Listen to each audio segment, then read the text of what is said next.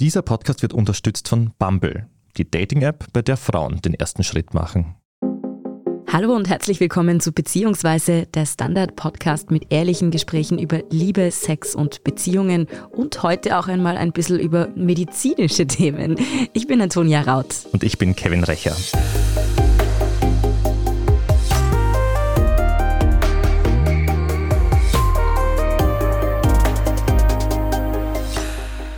Wir sprechen hier im Podcast regelmäßig über Sex. Wie fühlt er sich an? Was empfinden wir dabei? Und mit wem haben wir ihn? Was wir dabei aber eher seltener besprechen, das sind die praktischen Details. Denn beim Sex kann man eben auch schwanger werden und sexuelle Krankheiten übertragen.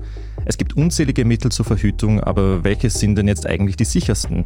Hormonelle Verhütung ist umstritten wie nie. Wie schädlich ist die Pille denn eigentlich und warum werden Frauen mit den oft hohen Kosten eigentlich alleine gelassen? Um diese Fragen geht es heute in Beziehungsweise und wir haben uns dafür Pia Kruckenhauser eingeladen. Sie ist Gesundheitsredakteurin beim Standard. Pia, schön, dass du da bist. Ja, hallo, freue mich auch. Danke für die Einladung. Normalerweise sprechen wir ja in unserem News-Podcast über Corona die meisten Male, wenn wir hier im Studio sitzen. Lass uns dann heute mal nicht mit den Krankheiten anfangen, sondern mit der Frage zur Verhütung. Hilf uns nochmal, was gibt es denn eigentlich alles so am Markt, um eben nicht schwanger zu werden? Also es gibt jede Menge Verhütungsmittel und ganz unterschiedliche. Spoiler vorab, bis auf das Kondom sind sie alle ausschließlich von der Frau anzuwenden. Aber gut, das erklären wir dann eh noch. Man unterscheidet prinzipiell zwischen hormonellen und nicht hormonellen Verhütungsmitteln. Die hormonellen sind die Pille, die Hormonspirale, der Verhütungsring, das Verhütungspflaster, dann das Hormonstäbchen oder Implantat und die drei Monatsspritze. Die kann ich dann nachher im Detail noch erklären. Und dann gibt es die nicht hormonellen Verhütungsmittel. Das sind verschiedene Diaphragmen, also die sorgen dafür, dass das Sperma nicht in die Gebärmutter hineinkommt. Sie werden auch in Kombination mit Spermien abtötenden Cremes verwendet. Es gibt die Kupferspirale, die Kupferkette oder den Kupferball, das Kondom und dann natürlich den Coitus interruptus oder auch Pull-out-Methode. Also in diese beiden großen Gruppen teilt sich das ein. So ein paar Details im Hintergrund. Am beliebtesten als Verhütungsmittel ist das Kondom. Das verwenden rund 38 Prozent aller Menschen, besonders häufig die Jüngeren. Das ist ja logisch, weil das Kondom hat halt den großen Vorteil, dass es auch vor Krankheiten schützt, also vor Krankheitsübertragung schützt. Als einziges Verhütungsmittel. Es gibt auch noch ein Kondom für die Frau, das sozusagen nach innen sich stülpt, aber das wird ganz, ganz wenig verwendet, würde aber auch vor sexuell übertragbaren Krankheiten schützen. Das ist dann das Femidom, oder? Genau. Aber das ist meines Wissens nach wirklich ein Randphänomen. Ich persönlich kenne niemanden, die das schon einmal verwendet hat. Ich glaube ich auch nicht. Ja. Ich habe es gerade zum ersten Mal gehört. Also.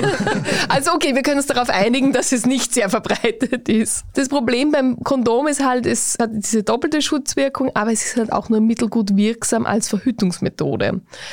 Nach dem Kondom folgt dann schon die hormonelle Verhütung. Und da ist die Pille ganz oben. Also insgesamt kann man mal sagen, dass die hormonelle Verhütung sowieso die häufigste ist. Am meisten wird die Pille verwendet. Das sind etwa 34 Prozent der Menschen. Ich muss dazu sagen, diese Zahlen stammen jetzt aus 2019. Es gibt leider noch keine aktuelleren, aber das wird sich nicht massiv verändert haben. Ein Prozent vielleicht oder so. Aber die Zahlen an sich passen so. Auch die Pille wird vor allem von jüngeren Menschen oder in dem Fall Frauen bevorzugt, weil sie halt sehr unkompliziert ist insofern, dass man kann sie jederzeit absetzen und die Wirkung ist innerhalb von wenigen Wochen verschwunden. Also gerade wenn man jünger ist, wenn man vielleicht einen aktiven Kinderwunsch hat oder irgendwann in der Familienplanung eintritt, ist die Pille natürlich sehr praktisch. Dann gibt es eben die Pille, die am meisten angewendet wird, die Hormonspirale, die verschiedenen Implantate und dann, das habe ich vorher noch nicht gesagt, es gibt noch zwei weitere nicht hormonelle Verhütungsmethoden.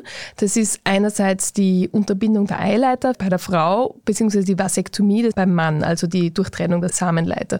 Diese Methode hat halt den Nachteil, dass sie nicht reversibel ist oder nur ganz, ganz schwierig. Und je länger sie zurückliegt, desto schwieriger ist wieder reversibel. Das heißt, die kommt nur dann in Frage, wenn man den Kinderwunsch definitiv abgeschlossen hat. Ist es auch bei Männern so, dass das so schwer rückgängig machbar ist? Ja, schon. Also es ist so, je kürzer nach dem Eingriff das rückoperiert wird, desto höher ist die Wahrscheinlichkeit, dass es gelingt. Aber es ist nicht sicher. Man muss sich vorstellen, mhm. die Samenleiter sind durchtrennt. Das sind sehr kleine, feine Kanälchen. Die muss man wieder zusammennähen. Das Narben. Also das ist, ich würde es nicht empfehlen, wenn man noch in irgendeiner Form einen Kinderwunsch hat. Das ist halt die super radikale Methode dann eigentlich bei der Verhütung. Genau. Da musst du dann klar sein, da geht dann nichts mehr. Beim Mann könnte man noch künstliche Befruchtung in, Betracht ziehen, weil die, die, die Spermien werden ja trotzdem weiter gebildet, aber die müssen wir dann operativ aus dem Hoden rausholen und es ist irre mühsam. Also das würde ich wirklich nicht empfehlen, wenn man in irgendeiner Form nur die Idee hat, vielleicht sich fortzupflanzen. Ein Detail bei der Verhütung vielleicht noch, die unterscheidet sich ein bisschen je nach Bildungshintergrund und Herkunft. Es ist auffallend, dass Menschen mit Migrationshintergrund deutlich häufiger zu nicht sicheren Verhütungsmethoden greifen. Nämlich rund 40 Prozent, also Kondom, Diaphragma, diese Dinge. Im Gegensatz zu 58 Prozent jener Menschen, die in Österreich geboren sind, die greifen eher zu Pille, hormoneller Verhütung, Spirale, Kupferspirale. Also da gibt es deutliches Bildungsgefälle. Und dann gibt es noch etwas Auffallendes, und zwar, dass die Anwendung der wirksamen hormonellen Methoden deutlich zurückgegangen ist. Von ursprünglich oder ungefähr vor zehn Jahren noch circa 60 Prozent auf mittlerweile 48 Prozent. Also da zeigt sich eindeutig ein Trend. Weil du die Wirksamkeit von verschiedenen Verhütungsmitteln schon ganz kurz angerissen hast. Mir fällt dann immer das Zitat oder die Szene ein aus Malcolm mittendrin, wo Lois ihre Verhütungsmethoden aufzählt und welche Kinder daraus entstanden ist. Sie hat nämlich das Kondombaby, sie hat das Pillenbaby, sie hat das Spiralenbaby, sie hat das Enthaltsamkeitsbaby. Wie unterscheiden sich die Wirksamkeiten der verschiedenen Verhütungsmethoden? Also man kann die Wirksamkeit einer Methode messen und mhm. zwar mit dem sogenannten Pearl-Index. Der gibt an, wie viele sexuell aktive Frauen pro 100, die eine bestimmte Verhütungsmethode anwenden, innerhalb eines Jahres trotzdem schwanger geworden sind. Also von 100 Frauen, die mit Kondom verhüten oder von 100 Paaren, sage ich jetzt einmal, sind dann 15 Frauen schwanger geworden, trotzdem. Also das heißt, es ist ein Pearl-Index von 15. Man sieht da schon, je niedriger der Pearl-Index ist, desto sicherer ist die Methode. Der Pearl-Index für die Pille liegt zum Beispiel zwischen 0,1 und 0,9. Also nicht einmal eine Frau pro 100 wird bei richtiger Anwendung schwanger. Das muss man schon dazu sagen. Man muss das Verhütungsmittel immer richtig anwenden. Der Pearl-Index beim Kondom liegt zwischen 2 und 12, der beim Coitus interruptus liegt zwischen 4 und 18. Also diese Methode ist eindeutig keine sichere Methode. Dann gibt es ja auch noch so etwas, ich sage mal, alternativere vielleicht wie die Temperaturmessung und dann die Rechenmethoden. Da habe ich tatsächlich einige Familienmitglieder daraus. Und richtig anwenden war so ein Stichpunkt, was kann ich denn falsch machen? Wahrscheinlich bei der Pille, ich soll sie regelmäßig einnehmen zum Beispiel. Genau, also bei der Pille ist es so, sie sollte jeden Tag mehr oder weniger zur gleichen Zeit eingenommen werden. Dann funktioniert sie wirklich sehr, sehr gut. Und da muss man aber beachten, dass wenn man zum Beispiel ein Darmvirus hat, sich übergeben muss oder Durchfall hat oder so, dass die Pille dann rausgeht. Das heißt, wenn ich kurz, also in den Stunden nach der Pilleneinnahme irgendwie die wieder rausgehen könnte, dann wird sie nicht wirken. Und das kann relativ schnell gehen. Aber im Normalfall weiß man das mhm. ja und da muss man halt in dieser Zeit bis zur nächsten Einnahmeperiode besser aufpassen. Beim Kondom ist es zum Beispiel so, dass man ja das falsch aufmachen kann, dann kann ein Mini-Loch reinkommen, es rutscht runter. Also da gibt es ja verschiedenes. Jede, jeder und jede, die schon mal ein Kondom benutzt hat, weiß, was da schief gehen mhm. kann. Weil du, Antonia, vorher die Temperaturmessmethode oder die Kalendermethode angesprochen hast, die habe ich vorher gar nicht erwähnt. Da muss man natürlich sagen, da muss man seinen Körper sehr, sehr gut dafür kennen. Und auch da ist es so, dass man das sehr regelmäßig und sehr wie ein Uhrwerk fast machen muss. Also zum Beispiel, wenn ich Temperatur messe, man weiß, kurz bevor der Eisprung ist oder wenn der Eisprung passiert, geht die Körpertemperatur leicht nach oben und wenn sie wieder abfällt, sind die fruchtbaren Tage vorbei. Aber da muss man wirklich jeden Tag zur gleichen Uhrzeit messen. Man kann nicht einmal um sieben in der Früh und dann, weil Wochenende ist, um erst um zehn aufsteht, um zehn erst messen. Das funktioniert dann nicht mehr, beziehungsweise man muss auch ein sehr regelmäßiges Leben führen, weil wenn man dann am Wochenende fortgeht und trinkt und raucht und was auch immer, dann bringt es das System durcheinander. Also diese Methode würde ich wirklich nicht empfehlen, wenn man nicht schon ein bisschen gesettelt ist in seinem Leben. Und es gibt inzwischen ganz gute Methoden. Also es gibt zum Beispiel so Temperaturpflaster, wo man mit Hilfe einer App die Temperatur sehr regelmäßig messen kann. Das dürfte besser funktionieren, aber trotzdem, wenn man definitiv nicht schwanger werden möchte, keine gute Idee. Also sagen wir ehrlich, so einen regelmäßigen Lebensrhythmus hat wahrscheinlich kaum jemand zwischen, sagen wir, 16 0 und 100. Ja, oder, oder genau. Ich wollte gerade sagen, ich bin nämlich jetzt schon älter, also 30 und ich habe auch nicht so einen regelmäßigen Rhythmus, würde sie nie im Leben ausgehen. Wie ist es denn aber mit den anderen Methoden? Also die müssen ja auch, ich sage mal, Vor- und Nachteile haben die dann halt der Grund sind, warum sich mehr Menschen dafür und dann eben gegen das entscheiden. So. Genau, jede Verhütungsmethode hat natürlich Vor- und Nachteile. Die Pille habe ich schon erwähnt, über die Hormone sprechen wir dann eh sowieso noch ausführlicher, aber auch die nicht hormonellen Methoden haben für und wider. Das Diaphragma, das bei uns ohnehin nicht sehr verbreitet ist, also ich persönlich habe auch in meinem Umfeld niemanden, der Diaphragma verwendet, aber in Amerika ist das relativ gebräuchlich. Sex and the City gab es einmal eine Folge dazu, wo das sehr genau besprochen wurde. Aber dieses Diaphragma ist nicht sehr sicher, weil es eben eine mechanische Barriere ist und da kann halt was schiefgehen. Wenn es nicht gescheit sitzt, das verschließt quasi den Uteruseingang. Wenn es nicht gescheit sitzt, ja, dann geht es halt vorbei dran. Dann muss man natürlich überlegen, das braucht auch ein bisschen Vorbereitung. Das muss man vor dem Geschlechtsverkehr einsetzen. Kann man Dinge vorstellen, die sexier sind. Also, du Schatz, ich muss jetzt nur schnell in die, in die und, und, du wartest jetzt eh da. Also, mm. es ist vielleicht nicht wahnsinnig spritzig. Vor allem muss man das dann irgendwie dabei haben, wenn sich vielleicht spontan was ergibt. Also. Genau. Also, es, es, ja, ich kann verstehen, dass sich das bei uns nicht so durchgesetzt hat. Weil wir so sexy Österreicher sind. naja, wir sind vor allem praktisch, oder? Wir sind am den Zug zum Praktischen. Funktionieren muss ja. es. Und dann gibt es natürlich auch sehr, sehr sichere Verhütungsmethoden, wie zum Beispiel die Kupferspirale.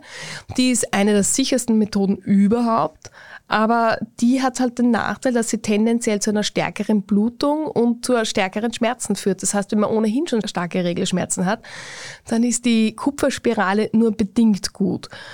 Da hat man dann versucht, mit dem Kupferkettchen und dem Kupferball Abhilfe zu schaffen, aber das ist auch nicht so einfach. Die Kupferkette ist zwar für die Gebärmutter als in der Form besser verträglich, aber die muss man im Uterus verankern. Das heißt, die Wand wird perforiert und es kann theoretisch bei einer späteren Schwangerschaft zu Problemen führen.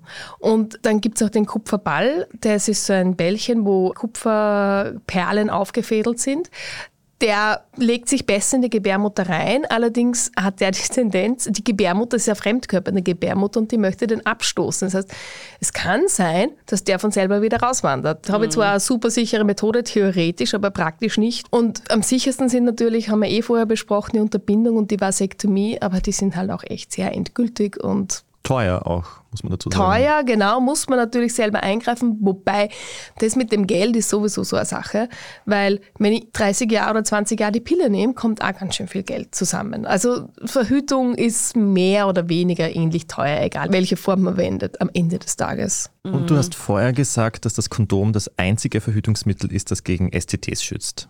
Genau, weil STDs, also Sexual Transmitted Diseases, sind Krankheiten, die durch Geschlechtsverkehr übertragen werden und weil der Krankheitsüberträger im Ejakulat ist. Und das Kondom fängt das Ejakulat auf, also kann es nicht in die Gebärmutter, in den Blutkreislauf, in die Frau übergehen. Ja. Mhm. Das heißt also, wenn man mit jemandem Sex hat, von dem man jetzt halt nicht weiß, wann der letzte Test auf Geschlechtskrankheiten war und mit dem man jetzt nicht monogam eine Beziehung führt, da sollte man sowieso immer ein Kondom dazu nehmen. Selbst klar. wenn man die Pille auch nimmt, also genau. zur doppelten Ich Schutz würde sogar sagen, bei jeder Person, die ich nicht kenne. Also mhm. ich komme ja aus der Generation HIV sozusagen.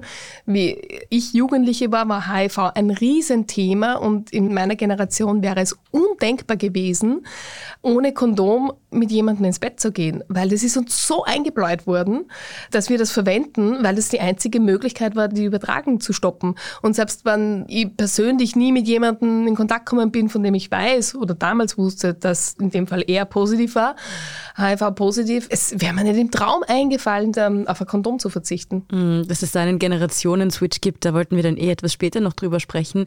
Was jetzt, ich sag mal, in meiner Generation der verhütenden Frauen so ein Trend ist, ist, dass eigentlich ganz viele von hormonellen Verhütungsmitteln weggehen wollen. Also von der Pille und auch Hormonspiralen werden immer kritischer gesehen. Ich kenne viele Argumente, aber kannst du uns da vielleicht noch mal ein bisschen erklären, auch warum du uns die Statistik hier schon genannt, die hormonelle Verhütung so rückläufig ist? Die ist in den vergangenen Jahren in Verruf geraten. Also in den vergangenen Jahren, ich würde sagen, so angefangen hat es vor ungefähr zehn Jahren, dass man darüber diskutiert hat. Und so in den vergangenen fünf Jahren ist da definitiv ein massiver Einbruch gegangen. Also eben, wie gesagt, von 60 Prozent auf 48. Das ist ein massiver Rückgang. Das hat verschiedene Gründe. Es liegt einerseits daran, dass man immer mehr oder weniger subtile Nebenwirkungen entdeckt und auch beschrieben hat. Das ist die eine Sache und andererseits ist es auch eine gesellschaftliche Entwicklung. Also kurz die gesellschaftliche Entwicklung. Es ist heutzutage nicht mehr selbstverständlich, dass automatisch die Frau darum kümmern muss, weil Gott sei Dank ein Bewusstsein dafür besteht, dass wenn man ein Kind zeugt, dem, also wenn ein Mann ein Kind zeugt, dass er sich auch in irgendeiner Form darum kümmern muss. Es ist auch die Gesetz Gesetzeslage so, dass die Frauen nicht mehr ganz alleine dastehen. Also es wurde da viel getan. Und das hat schon auch dazu beigetragen, dass man sagt, okay, will man die Hormonbomben jetzt nicht mehr reinhauen. Das mit, mit den gesellschaftlichen Wirkungen, das erkläre ich nur mal kurz. Also, dass die Pille oder die hormonelle Verhütung so in Verruf geraten ist, das hat unterschiedliche Gründe. Einerseits stellt man immer mehr, mehr oder weniger subtile Nebenwirkungen fest und andererseits ist es auch eine gesellschaftliche Entwicklung. Die Bedeutung der Pille hat sich einfach verändert. Als die ist 1961 auf den Markt gekommen und damals wurde sie als feministische Revolution gefeiert, weil es erstmals einer Frau möglich war, ihre Familienplanung selbst zu bestimmen und damit natürlich auch ihr Lustleben frei zu gestalten. Das war damals wirklich revolutionär und das ist nachvollziehbar, dass die Pille Riesenerfolg war. Aber eben mittlerweile hat sich gesellschaftlich vieles verändert. Wir leben, haben insgesamt eine bessere ökonomische Situation. Das führt sowieso dazu, dass weniger Kinder auf die Welt kommen. Es gibt eine geringere Kindersterblichkeit. Das heißt, man braucht nicht mehr so viele Kinder. Die Männer sind stärker eingebunden, weil es ist inzwischen selbstverständlich, dass ein Mann sich um seinen Nachwuchs kümmern muss. Selbst die Männer, die sich als Väter nicht engagieren, müssen sich finanziell engagieren. Und es gibt und das ist ganz wichtig, ein anderes Körper- und Gesundheitsbewusstsein. Und vor allem dieses veränderte Gesundheitsbewusstsein kommt daher, dass die Pille oft auch zweckentfremdet verschrieben worden ist. Also sie war eben so wahnsinnig erfolgreich und dann hat man festgestellt, sie hat auch andere quasi, sage mal unter Anführungszeichen, Vorteile, weil die Regelschmerzen dadurch ausbleiben. Wenn man Hautprobleme hat, die Haut wird besser. Und da wurde die Pille sehr oft verschrieben einfach um solche Dinge zu bessern. Und das Problem dabei ist aber, dass da mit einem Medikament ein Symptom behandelt wurde. Das Problem an sich ist aber nicht gelöst worden. Und das wollen viele so einfach nicht. Wenn man sagt, okay, Verhütung ist die eine Sache, aber ich ziehe mir doch nicht die Hormone rein, damit irgendwie andere Probleme sozusagen weggehen. Das hat dazu geführt, dass der Ruf der Pille sich verschlechtert hat und gleichzeitig ist man draufgekommen im Laufe der Zeit, dass es so eben mehr oder weniger subtile Nebenwirkungen gibt, die man früher gar nicht wirklich wahrgenommen hat oder zumindest die nicht ernst genommen wurden. Wir machen jetzt eine kurze Pause. Bleiben Sie dran. Auf Bumble machen Frauen den ersten Schritt. Wenn du diese eine erste Nachricht sendest, kannst du entdecken, was du wirklich willst. Vielleicht sind das Nächte in Bars, die du noch nicht kanntest. Oder was du, sagen wir, eigentlich erst in fünf Jahren willst. Oder einfach nur jemanden, der jetzt gerade deinen Humor so feiert wie du. Finde, was du suchst. Fall in Love with Dating. Auf Bumble. Du hast vorher aber auch eben schon diese mehr oder weniger subtilen Nebenwirkungen angesprochen. Mir fällt da eben ein, dass ganz viele von meinen Freundinnen und auch ich halt einfach auch zugenommen haben, zum Beispiel mit der Pille, dass viele Leute auch über so ein bisschen fast schon depressive Verstimmungen beschreiben, erzählen. Dann gibt es aber auch eben Leute, die zum Beispiel unregelmäßige Zyklen dann bekommen, wenn sie die Pille mal absetzen, solche Sachen, was sie davor eigentlich nicht hatten. Ist das das, was du meinst oder gibt es da noch mehr? Unter anderem das, aber es gibt auch noch mehr. Also, dass man zunimmt von der Pille, das gibt's, aber das sind im Normalfall zwei oder drei Kilo und dann pendelt sich das ein. Das ist einfach eine sozusagen Gewöhnungsphase. Man muss überlegen, der Körper hat keinen Zyklus mehr. Zu sagen, es wird ihm eine Schwangerschaft vorgegaukelt, ist nicht ganz richtig, aber der Eisprung wird unterbunden und der Körper ist sozusagen eher in diesem Modus als im anderen und das führt eben zu dieser leichten Gewichtszunahme bei manchen, nicht bei allen, die aber wirklich, also das bewegt sich in fast allen Fällen im sehr minimalen Bereich. Okay, also das ist nicht das große Problem. Das ist sicher nicht das große Problem, aber ein anderes Problem, das du jetzt gesagt hast, und das ist wirklich massiv, sind diese depressiven Verstimmungen oder auch eine gewisse Lustlosigkeit.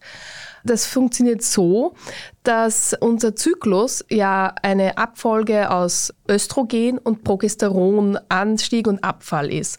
Also davor, das Progesteron kommt bis zum Eisprung und theoretisch, wenn ein befruchtetes Ei sich in die Gebärmutter einnisten könnte, dann bleibt dieser Progesteronspiegel wahnsinnig hoch, weil der sorgt dafür, dass das Ei nicht abgestoßen wird, dass die Einnistung stattfindet. Findet keine Befruchtung statt, fällt der Progesteronspiegel ab und das Ei wird abgestoßen. Man bekommt die Periode. Jetzt ist es aber so, dass dieses Progesteron nicht nur diese Aufgabe hat, sondern es hat auch andere Aufgaben. Es ist auch ein Launehormon. Also das ist ja ein extrem kompliziertes Zusammenspiel im Körper und das Progesteron sorgt dafür, dass wir gut drauf sind. Bei manchen Frauen kommt es dadurch auch zu PMS, also so prämenstruellem Syndrom mit Stimmungsschwankungen, weil das Progesteron abfällt. Jetzt ist es aber so, kleine Schleife. Wenn man die Pille nimmt, wenn Frau die Pille nimmt, dann wird in diesen Hormonkreislauf eingegriffen. Und die Pille funktioniert mit einem Gestagen. Ein Gestagen ist ein künstliches Progesteron. Das ist also ein Nachbau des echten Progesterons, aber es ist nicht ganz ident mit dem vom Körper produzierten Progesteron. Es verhindert die Einnistung des Eis, aber diese Launekomponente, die fehlt ihm. Diese psychoaktive Komponente. Und das spüren eben einige Frauen. Und das kann dann zu depressiven Verstimmungen bis hin zu wirklich schlimmen Depressionen führen. Also ich kenne da schon Frauen, die da ganz stark betroffen waren oder sind. Und das ist natürlich ein Riesenproblem. Und dann, weil ich vorher noch angesprochen habe, dass auch die Lust ein Thema ist, das hängt auch mit dem Gestagen zusammen. Weil jede von uns, die einmal den natürlichen Zyklus sozusagen durchlebt hat, die weiß, es gibt Lustspitzen und es gibt Phasen, wo man nicht so viel Lust hat. Und bei der Pille oder bei allen hormonellen Verhütungsmitteln pendelt sich das tendenziell so auf einer Ebene ein. Das heißt, es ist immer mehr oder weniger gleich, aber es gibt diese Spitzen nicht. Und bei manchen ist diese Ebene der Lust einfach so stark runter reduziert, dass sie überhaupt keine Lust mehr haben. Also so wie oft hat man, ich kenne das von mir, ich habe oft direkt vor der Periode sehr wenig Lust. Ja, weil das Progesteron ganz unten ist. Und es gibt Frauen, die haben dann immer überhaupt keine Lust. Und das ist ja kein Leben. Das war, glaube ich, der Grund, den ich am häufigsten gehört habe in meinem mhm. Freundinnenkreis. Da kann ich noch so schöne Haut haben und noch so nicht schwanger werden, wenn ich dann keine Lust mehr auf Sex habe, dann bringt mir die Pille halt auch so gar nichts genau. mehr. Genau, wozu soll ich verhüten, wenn ja. ich keinen Sex habe? Ich kann das auch aus eigener Erfahrung erzählen. Ich habe in den Nullerjahren die Pille abgesetzt, weil ich mich damals getrennt habe und ich mir gedacht, ich brauche jetzt eigentlich nicht Hormone nehmen, weil ich habe eh keine Beziehung und Kondom muss man sowieso verwenden. Und ich habe die Pille großartig vertragen, muss man sagen. Ich habe überhaupt kein Problem gehabt und ich habe jetzt auch das mit der Lust nicht so wahnsinnig gespürt. Und zwar zu einer Zeit, wo noch niemand über, über Pillen kritisch war. Und dann habe ich festgestellt, bist du deppert, da passiert jetzt was. Und auf einmal kam man dann so, am Anfang war das ganz arg, da habe ich solche Lustspitzen gehabt, mhm. da bin ich in der Straßenbahn oder in der U-Bahn gesessen und gedacht, hm, der ist aber. also, ich habe nie jemanden abgeschleppt in der U-Bahn, aber, aber es war wirklich so, das war wie so ein, ein Rausch, der da über mich gekommen ist. Es hat sich dann irgendwann wieder eingependelt, aber ich habe mir gedacht, Gott, das habe ich jetzt ewig nicht gekannt, also in meiner Beziehung, die glücklich war. Also ich kannte das nicht. Und dann habe ich gedacht, also unter diesen Umständen ich nehme sicher keine Hormone mehr, weil das finde ich nicht cool. Das kann ich auch sagen. Als ich die Pille abgesetzt habe, habe ich das Gefühl gehabt, ich komme nochmal in die Pubertät. Ich kann dazu überhaupt nichts beitragen. Ich habe aber eine Verständnisfrage und zwar, weil du nur von der Pille sprichst. Die anderen hormonellen Verhütungsmittel funktionieren de facto gleich wie die Pille. Haben die auch dann die gleichen Nebenwirkungen? Genau, die anderen funktionieren gleich. Also jedes hormonelle Verhütungsmittel greift in diesen Hormonstoffwechsel ein und diese Methoden funktionieren alle mit diesen Östrogenen und Gestagenen und mehr oder weniger gleich. Das heißt, man kann bei jeder hormonellen Verhütungsmethode auch diese Nebenwirkungen haben. Und dann kommt noch was dazu, was weniger bei der Pille ist. Also es gibt dann noch ein Detail bei der Pille, da wurde immer wieder berichtet von einem erhöhten Thromboserisiko. Da gibt's zwei, drei Pillen, die da besonders aufgefallen sind. Man muss dazu sagen, ja, das gibt es, aber das ist nur im ersten halben Jahr weil der Körper da ein neues Medikament bekommt und wenn, dann würde er relativ schnell reagieren. Und mittlerweile haben die meisten Frauen, Gynäkologinnen und Gynäkologen auch darauf reagiert. Also man wird da gefragt, es gibt ja ein Anamnesegespräch davor und man kann da zum Beispiel einen Test machen, ob man Thrombosegefährdung hat. Dann kann man das ganz gut ausschließen. Wenn jemand eine Thrombosegefährdung hat, dann darf diese Frau oder dieses Mädchen natürlich keine Pille beschrieben bekommen. Und das ist vor allem bei der Pille ein Problem. Aber die sollten generell mit der hormonellen Verhütung aufpassen. Eine Sache ist noch wichtig, die man sagen sollte, und zwar besonders schwierig dürften ein Hormonimplantat und die Drei-Monats-Spritze vor allem sein. Also Drei-Monats-Spritze, da bekommt man einmal in drei Monaten eine Spritze, die den Eisprung verhindert. Und die stehen im Verdacht, dass sie das Osteoporose-Risiko extrem erhöhen. Das heißt, da sollte man auch aufpassen. Und vor allem, das sind eh Methoden, die eigentlich eher unpraktisch sind. Man, beim Implantat wird man aufgeschnitten, das wird eingesetzt, das muss auch operativ wieder herausgenommen werden. Die drei Monatsspritze muss man alle drei Monate zum Arzt und kriegt dann wirklich einen Hormonhammer. Also das sind eh nicht so tolle Methoden. Genau, und ein Punkt noch vielleicht, es war immer wieder davon die Rede, dass man durch die Pille ein erhöhtes Brustkrebsrisiko hat. Da gibt es jetzt wirklich einige groß angelegte Studien über viele Jahre in breiten Bevölkerungsgruppen und dieser Verdacht hat sich nicht erhärtet. Also da gibt es keine Notwendigkeit, auf hormonelle Verhütung zu verzichten. Mhm. Diese pillenkritische Stimmung ist ja auf der einen Seite super, weil eben viele Frauen dadurch draufgekommen sind, dass ihre Beschwerden, ihre psychischen Verstimmungen eben einfach behoben werden können, wenn sie die Pille absetzen. Jetzt habe ich aber auch einige Frauen im Bekanntenkreis, die sagen, aber ich vertrage die Pille ja super und habe schon fast ein schlechtes Gewissen, wenn ich sage, ich nehme nach wie vor gern die Pille. Ist das unbegründet? Also ist es grundsätzlich so, wenn man die Pille verträgt, dann kann man auch ruhig dabei bleiben? Oder wie schaut das aus? Ja, das kann man auf jeden Fall. Man muss dazu sagen, also es ist ja wirklich eine gesellschaftliche Entwicklung und da ist ein großer gesellschaftlicher Druck entstanden in den vergangenen Jahren. Man muss aber auch dazu sagen, das ist ganz klar eine Entwicklung in den besser gebildeten Schichten, in jenen Schichten, die Geld haben, die halt keine finanziellen Probleme haben. Da gibt es ein ganz klares Gefälle. Und de facto ist es so, man muss einfach schauen, so wie bei jeder Verhütungsmethode. Ich bin, habe ich eh schon gesagt, selbst kein Hormonfan, aber man muss immer individuell entscheiden, was ist gut für mich, was ist nicht gut. Eine Verhütung ist immer nur so gut, wie sie mein Leben erleichtert. Wenn ich mich nicht jedes Mal um Verhütung kümmern muss, zum Beispiel ich bin in einer fixen Beziehung, aber habe jetzt keinen akuten Kinderwunsch, jedes Mal ein Kondom verwenden, jedes Mal irgendwie überlegen, es ist super mühsam. Und dann auch, oder wie wir eh vorher schon gesagt haben, Coitus Interruptus, und dann jedes Monat zittern müssen, hat es eh funktioniert, macht das Leben nicht gerade leichter. Und wenn ich mich eben nicht immer kümmern muss, dann sind die Hormone wahrscheinlich der entspannteste Weg und auch in, bei ganz vielen Frauen ein sehr gut verträglicher. Also das, was wir alles jetzt besprochen haben, das betrifft trotz allem, diese Statistiken sind immer ein bisschen wie soll ich sagen, interpretationsfragwürdig, aber prinzipiell scheint es schon so zu sein, dass deutlich mehr als die Hälfte aller Frauen, die hormonell verhüten, überhaupt keine Probleme haben. Und die hormonellen Verhütungsmittel haben ja auch gewisse Vorteile. Zum Beispiel, wie wir vorher schon gesagt haben, wenn jemand massive Regelschmerzen hat, dann werden die geringer. Probleme wie Endometriose oder auch polyzystisches Ovar-Syndrom werden damit in Schach gehalten. Das ist zwar keine Lösung für dieses Problem, aber gerade die Endometriose ist was sehr Komplexes, wo es oft keine wirkliche Heilungsmöglichkeit gibt. Könntest du uns kurz erklären, was das ist? Die Endometriose ist ein Phänomen. Also wir haben ja Schleimhaut in der Gebärmutter und diese Schleimhaut baut sich auf und wenn dann die Regel kommt, dann wird diese Schleimhaut abgestoßen mit Blutungen. Und bei der Endometriose ist es so, dass sich Schleimhautähnliches Gewebe außerhalb der Gebärmutter bildet. Das verhält sich aber genauso wie die Schleimhaut in der Gebärmutter. Das heißt, wenn die Periode kommt, dann blutet dieses Gewebe. Nur ist es auf dem Bauchraum. Es kann theoretisch überall im Körper sein, aber meistens ist es im Bauchraum. Und dann kann dieses Blut nicht abfließen. Und dadurch entstehen einerseits Entzündungen und zweitens Wucherungen, weil es ist irgendwie verhärtet, da entstehen Narben und das kann sogar sein, dass dieses Gewebe dann in andere Organe einwächst. Und es ist extrem schwierig festzustellen. Anzeichen darauf sind eben so massive Schmerzen bei der Regel. Und man kann das eigentlich nur operativ entfernen. Also das nur, es ist oft sehr schwierig, das festzustellen, weil man muss eigentlich aufmachen, den Bauch oder reinschauen, damit man feststellen kann, ob das wirklich Endometriose ist. Und das Schlimme ist, dass mindestens 10 Prozent aller Frauen daran leiden. Die Dunkelziffer geht sogar bis 20 Prozent, also es sind sehr, sehr viele Frauen betroffen.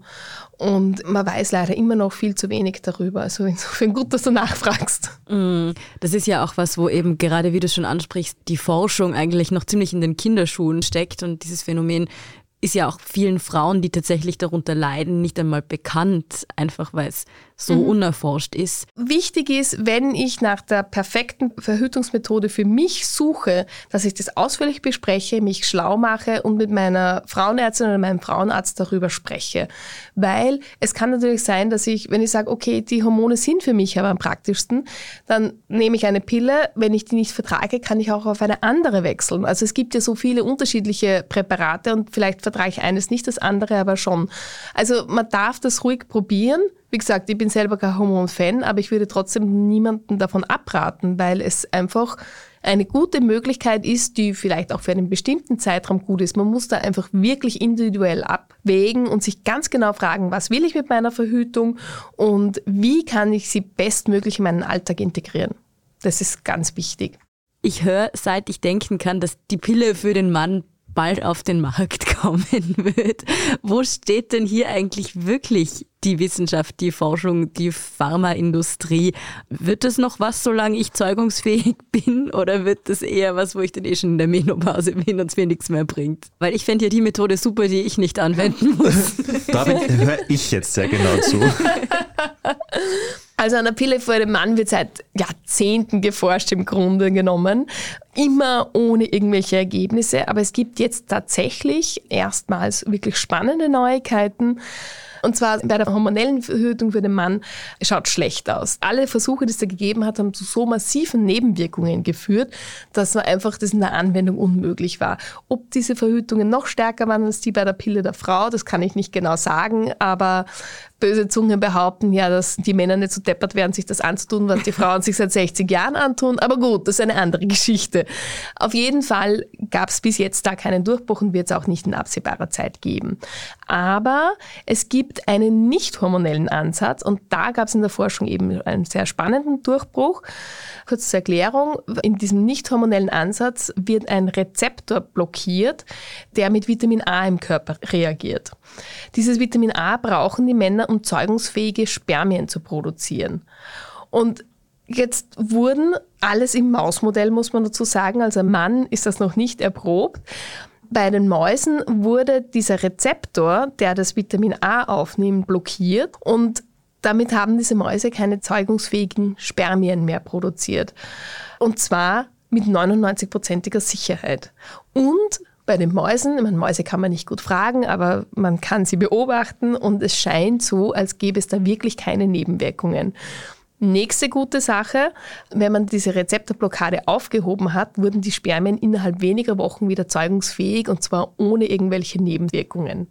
Die Wirkung kann einfach rückgängig gemacht werden. Und jetzt ist es so, dass diese Methode an Männern erprobt werden soll oder in Studien an Männern ausprobiert werden sollen. Das, wie lange das dauert, das ist noch nicht ganz klar. Es gab zuletzt Nachrichten, dass man hofft, innerhalb von fünf Jahren diese Pille für den Mann auf den Markt bringen zu können. Aber es das heißt gar nichts in der Wissenschaft, weil, wie gesagt, es gibt keine Studien am Menschen bis jetzt.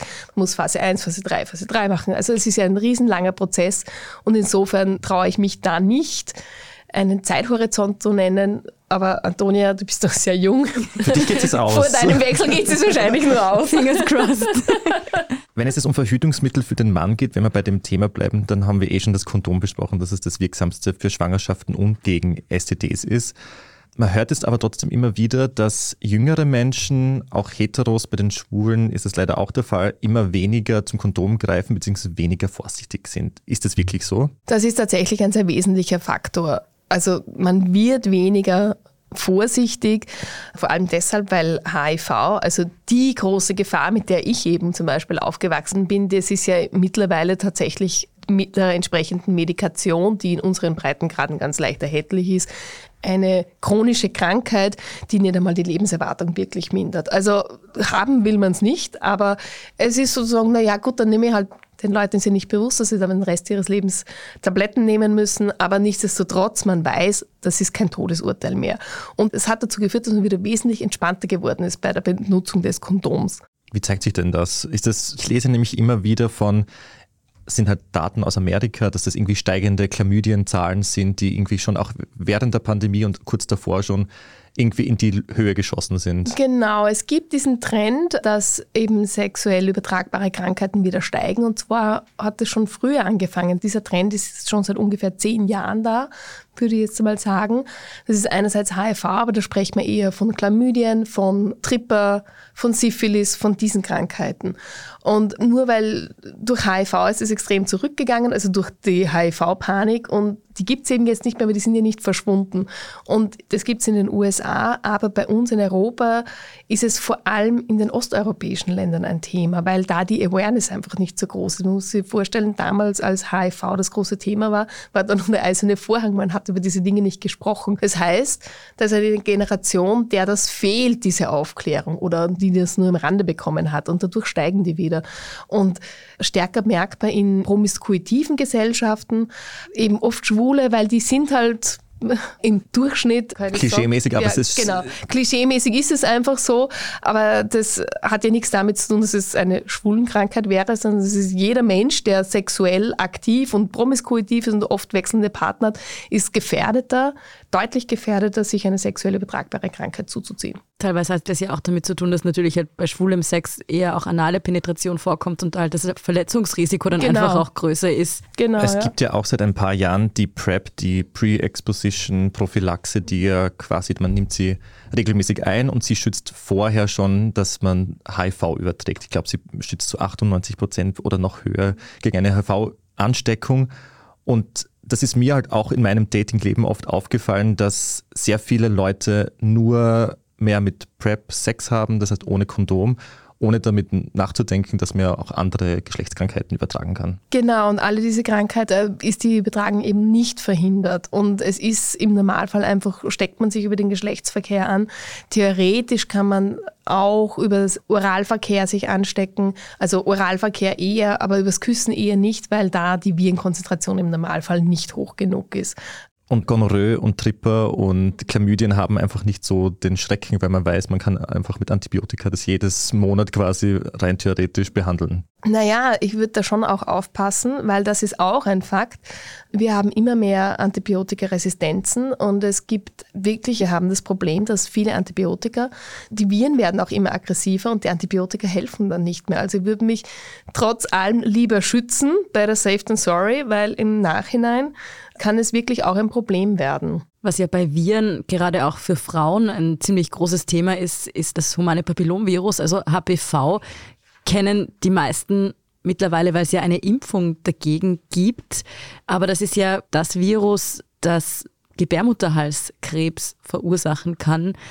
Kannst du uns noch mal ein bisschen was zu dieser Impfung erzählen? Weil da ist es ja so, dass sich vor allem Frauen impfen lassen. Dabei wird es bei Männern doch auch helfen. Genau, es lassen sich vor allem Frauen impfen gegen HPV, also das humane Papillomavirus, weil Frauen viel stärker betroffen sind.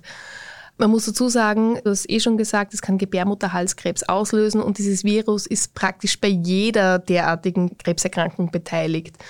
Und dann kommt noch was dazu. Es kann nicht nur Gebärmutterhalskrebs auslösen, sondern es kann auch Kehlkopfkrebs auslösen durch Oralverkehr. Ein sehr bekanntes Beispiel dafür ist der Schauspieler Michael Douglas, der vor ich glaube, jetzt ist es eh schon zehn mhm. Jahre her, Kehlkopfkrebs hatte und der damals, da war die Awareness überhaupt noch nicht gegeben, einmal gesagt hat, ja, er hat es durch Oralsex bekommen. Ich kann mich erinnern, ich habe damals gedacht, was ist denn mit dem los? Aber es ist wirklich so und man weiß es inzwischen. Diese Viren, diese HP-Viren, wirken nicht nur beim Gebärmutterhals, sondern sie können auch den Kehlkopf angreifen. Und es gibt immer mehr Krebserkrankungen so im Halsbereich, die damit in Zusammenhang stehen. Und deshalb ist diese Impfung auch so wichtig, weil diese Impfung, die es gibt, diese HPV-Impfung, die schützt wirklich gegen diese Krebsart. Also man kann das natürlich theoretisch immer noch bekommen, aber nicht aufgrund der HPV-Viren. Und fast alle Krebserkrankungen entstehen dadurch. Die Impfung schützt vor insgesamt vier unterschiedlichen HPV-Stämmen und das sind die gefährlichen. Und wie gesagt, sie schützt zu 100 Prozent. Und das ist auch der Grund, warum sie seit einigen Jahren für Jugendliche gratis ist, weil ich glaube, bis ich müsste jetzt nochmal nachschauen, bis 14, glaube ich, oder bis 15 sind im Impfprogramm drinnen. Und es ist natürlich vernünftig, wenn sich die Kids impfen lassen, bevor sie sexuell aktiv werden, weil es dann gar nicht mehr die Möglichkeit gibt, sich anzustecken. Und wie du richtig sagst, Antonia, vor allem Mädchen lassen sich dagegen impfen, weil die ja betroffen sind. Aber es ist mindestens so wichtig, dass sich die Buben impfen lassen, weil die Buben sind die Überträger. Ich meine, Frau zu Frau wäre theoretisch möglich, praktisch aber eigentlich nicht, weil der, der Sex ja anders funktioniert. Also die Buben bzw. die Männer sind die Überträger und beim Oralsex können sie sich sehr wohl anstecken auch, also auch Mann zu Mann. Und insofern wäre es extrem wichtig, dass sich alle impfen lassen und damit könnte man dieses Virus einfach ausrotten. Mhm. Also das wäre möglich. Eine Zwischenfrage von mir nur. Wenn ich sage, zwei Männer haben miteinander Sex, kann das sein, dass die HPV-Viren dann zum Beispiel in den Analbereich eindringen und dort Krebs auslösen? Oder ist es so nur Gebärmutter und oral? Also ich könnte mir das schon vorstellen, mhm. aber ich muss ehrlich sagen, da ist in der medizinischen, in der wissenschaftlichen Community noch nicht wahnsinnig äh, drüber gesprochen worden. Das ist noch kein großes Thema. Also ich werde das erforschen. Gut, danke. Ja, was in den letzten Tagen in den Nachrichten ja immer war, waren ja die Affen Pocken. Und die sind ja in dem Kontext irgendwie in dem Bereich STD aufgetaucht, weil es geheißen hat, dass bei der Gay Pride in Gran Canaria, wo irgendwie 80.000 Männer zu Besuch waren, sich die so enorm verbreitet haben. Kann man jetzt sagen, Affenpocken sind eine Geschlechtskrankheit? Also ich möchte kurz einhaken, so enorm verbreitet, das würde ich so nicht sagen. Es sind jetzt weltweit ungefähr 200 Fälle bestätigt. Wenn sie tatsächlich sich über die Gay Pride auf Gran Canaria verbreitet haben, was durchaus möglich ist, dann würde ich sagen, bei 80.200 Fälle also wäre es Corona, wäre das nicht einmal ein Cluster. Da ist ein durchschnittlicher Chlamydienausbruch an einer Mittelschule eine andere Kategorie. Genau. Also ich möchte hier die Kirche im Dorf lassen. Nichtsdestotrotz ist das ein sehr ernstzunehmendes Thema, aber es ist keine STD, weil die Viren sind ja nicht im Ejakulat, sondern die Übertragung bei den Affenpocken funktioniert entweder über Tröpfchen, also Atemluft, oder über die Flüssigkeit in den Läsionen. Diese Pusteln, die man da bekommt, das nennt man Läsionen und da ist Flüssigkeit Flüssigkeit drinnen und wenn das aufbricht, das ist hochinfektiös und man muss entweder sehr engen Kontakt haben über die Atemluft oder mit diesen Läsionen. Das heißt, ich kann Sex haben, so viel ich will mit jemandem. Wenn die Läsionen nicht aufgehen, dann kann ich mich über die Atemluft anstecken, aber also es ist jetzt nicht so, dass das automatisch durch Sex passiert. Aber wie wir vorher schon geredet haben, natürlich bei einer Gay Pride, man ist eng aufeinander, es wird sicher viel gevögelt. Also das ist ja auch ein Teil davon. Ja, dann kommt es zu sowas. Aber das Gute ist ja, dass man die Affenpocken sehr gut eindämmen kann. Auch die Tröpfchenübertragung ist nicht wie bei Corona so einfach, sondern das ist schon sehr schwierig. Das ist ein Virus, das sehr langsam mutiert, eigentlich gar nicht mutiert. Man kann es sehr gut eindämmen und jetzt ist die Awareness da und es wird wohl noch der eine oder andere Fall auftauchen, aber insgesamt wird sich das, ich gehe mal davon aus, dass sich dieses Problem von selbst lösen wird mit der Awareness und auch alle Virologinnen und Virologen und Epidemiologen, mit denen ich gesprochen habe, sehen das so. Also ich höre so raus, aus Sorge vor Affenpocken ein Kondom zu verwenden Schad, schadet nicht, aber wir sollten uns eigentlich eher um andere STDs genau. Gedanken machen. Ich würde eher sagen, wenn in der Leistengegend fragwürdige Pusteln sind, dann würde ich verzichten. aber nicht prinzipiell auf Sex. Also, okay. also enthaltsam leben muss jetzt niemand. Nein, es muss okay. niemand deshalb jetzt Sehr leben. gut, sonst würden uns auch bald die Themen ausgehen. Das ist nur noch ein Familienpodcast. Genau. Langweilig. Naja, haben wir halt schon ein bisschen was erzählt, glaube ich. Ja, Pia, ich habe auf jeden Fall wieder ein bisschen was dazugelernt und vor allem Hoffnung geschöpft. Stichwort Pille für den Mann. Ich habe sehr viel über die Pille allgemein gelernt, weil da habe ich bisher sehr wenig Berührungspunkte gehabt in meinem Leben. Wir sagen auf jeden Fall vielen Dank, dass du heute bei uns warst. Sehr gerne, jederzeit wieder. Das war beziehungsweise der Standard-Podcast mit ehrlichen Gesprächen über Liebe und Sex. Und Antonia freut sich und ich freue mich, wenn ihr auch die nächsten Folgen hört. Genau, oder wenn ihr uns bei Spotify, Apple Podcasts oder wo immer ihr uns hört, auf Abonnieren drückt und uns vielleicht auch ein paar Sterne da lasst. Genau. Danke fürs Zuhören und bis bald. Bussi Baba.